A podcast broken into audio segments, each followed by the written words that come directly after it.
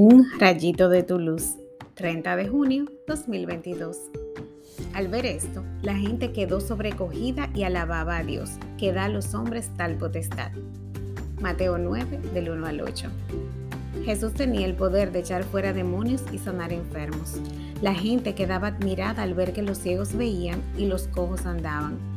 Los signos del reino que acompañaron a Jesús en su vida pública parecen perdidos en el tiempo, pero no es así.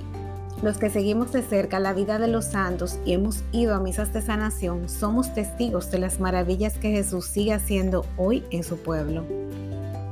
El Espíritu Santo que nos fue dado a todos por el bautismo nos abre los ojos a las cosas de Dios.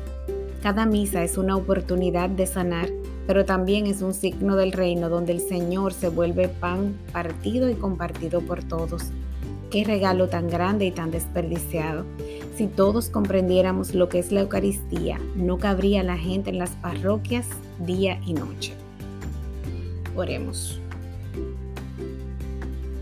Te alabo y te bendigo, Señor, porque te ha parecido bien permitirnos compartir tu ser en un pedazo de pan.